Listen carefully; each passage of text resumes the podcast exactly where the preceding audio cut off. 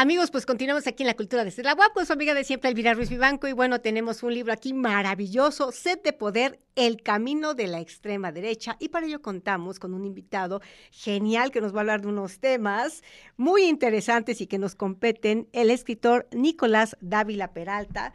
Bueno, pues que nos habla aquí, ¿no? Esta cuestión de la extrema derecha, nos implicaría la, pues, la extrema izquierda, el centro, es, esta división que se hizo, ¿no? Particularmente después de la Revolución Francesa, y que unos quedaron de un lado y otros del otro lado, y a partir de esta vicisitud es increíble, ahora son de derecha, son de izquierda o son de centro.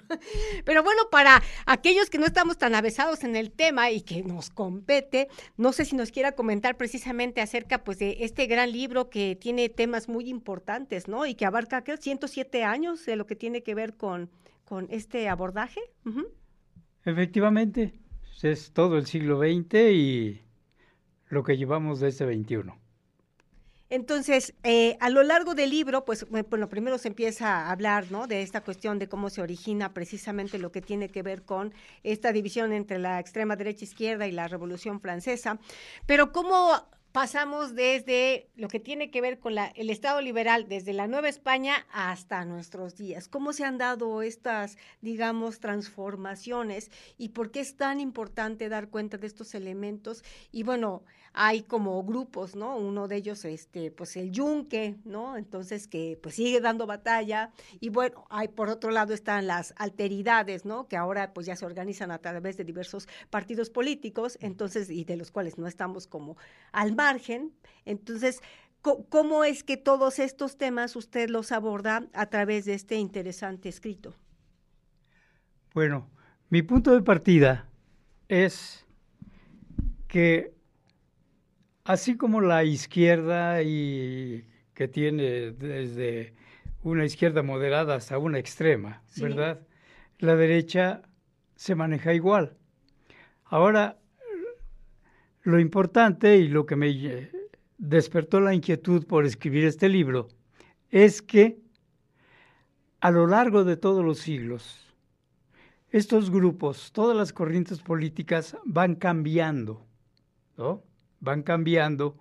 No podemos decir que es lo mismo el Partido Conservador del siglo XIX, ¿verdad?, que los movimientos actuales de derecha. No son lo mismo, ¿sí? Pero, sin embargo, tienen algunos aspectos en común. Y el objetivo del trabajo fue precisamente eso, descubrir cuáles son los principios ideológicos, los proyectos de nación que no cambian desde el siglo XIX hasta nuestros días. Y en esta radiografía, si nos quisiera mencionar algunos de estos, digamos, síntomas o elementos, componentes que están ahí, ¿no? Permanentemente. Y no sé, o sea, si necesariamente todos sean a favor, porque pueden ser cuestiones que precisamente por eso no logramos como esta transformación indispensable que como sociedad demandamos. Efectivamente, el, en la derecha, el Partido Conservador del siglo XIX planteaba como principios de la sociedad, en primer lugar, que el poder no puede estar en cualquier mano. Sí. El poder debe estar en manos de los capaces. Y los capaces, de acuerdo con con el Partido Conservador del siglo XIX, los capaces eran los dueños del capital. ¿Por qué?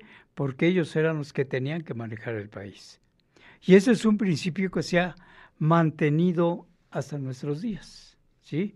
la constitución de las siete leyes de, de Santana maneja precisamente eso.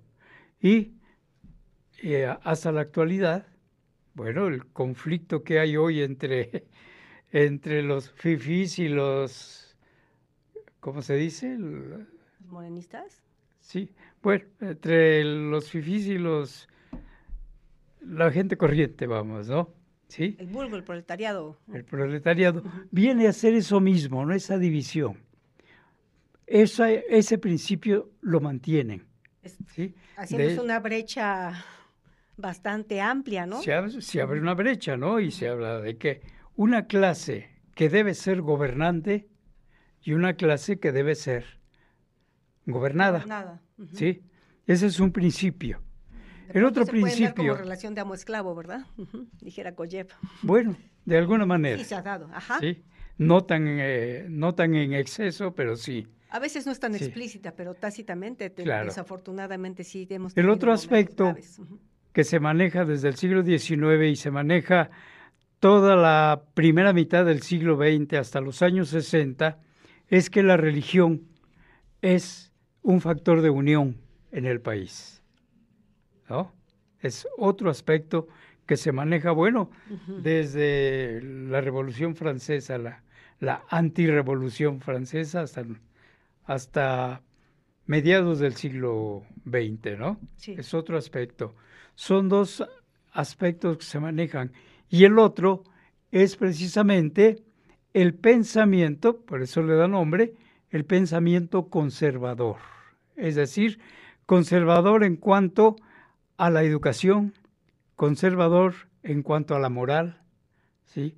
conservador en cuanto a la estructura social.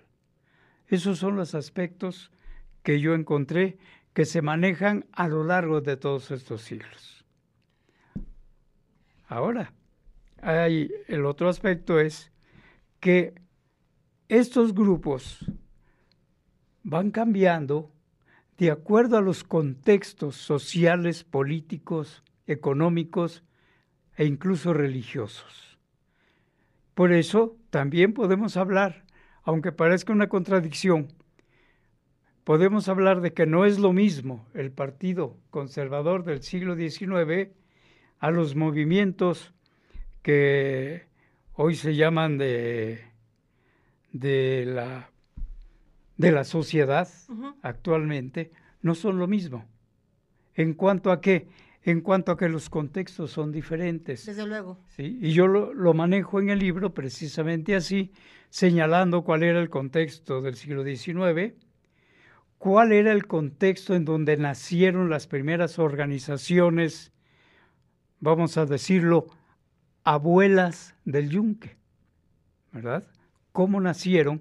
Precisamente en, a principios del siglo, con el impulso que dio la Iglesia a la cuestión social, a la, al desarrollo de sindicatos, de organizaciones campesinas, en donde entra precisamente el conservadurismo que había quedado eh, rezagado por la constitución de Juárez, como entran a la acción y se dan cuenta de que es el momento de entrar no solo a la acción social, sino a la acción política.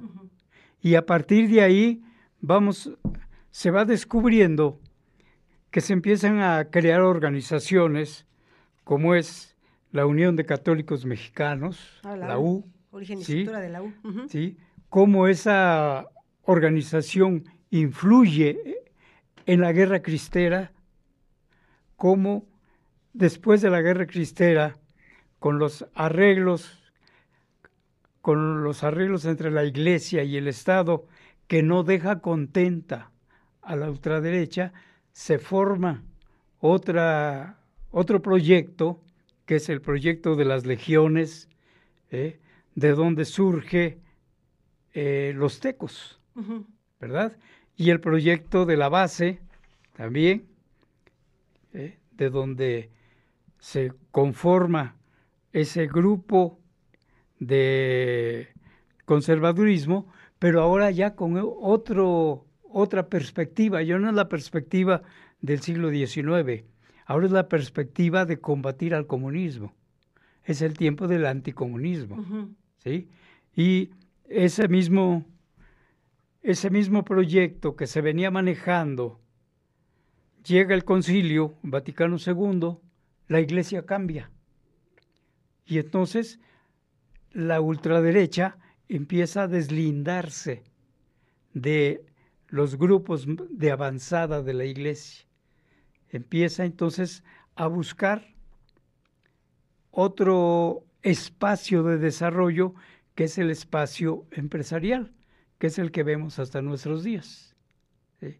Entonces, el libro hace un recorrido, pues, bastante amplio, diría yo, de todos, todo este caminar del conservadurismo extremo desde el siglo XIX, pero sobre todo, a partir del capítulo segundo, eh, sobre todo en el siglo XX y lo que lleva de este siglo.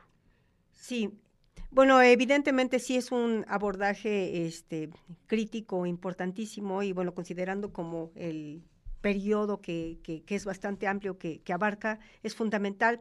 aquí, eh, un poquito aprovechando la oportunidad, dice, mirando hacia el futuro, nuevas estrategias, en perspectiva, además de conocer esto que pues de alguna manera está marcando nuestro presente, eh, en perspectiva usted desde su mirada crítica y una vez que ha hecho esta, esta revisión tan, tan, tan sesuda, tan, tan, tan rigurosa, este, hacia dónde cree que podría apuntar el asunto para que sea como pues no tan tan severo no esta cuestión de, de pues ciertos extremismos no siempre lo, extremo pues nunca ha sido para bien de la humanidad no más, más allá de, partidos políticos.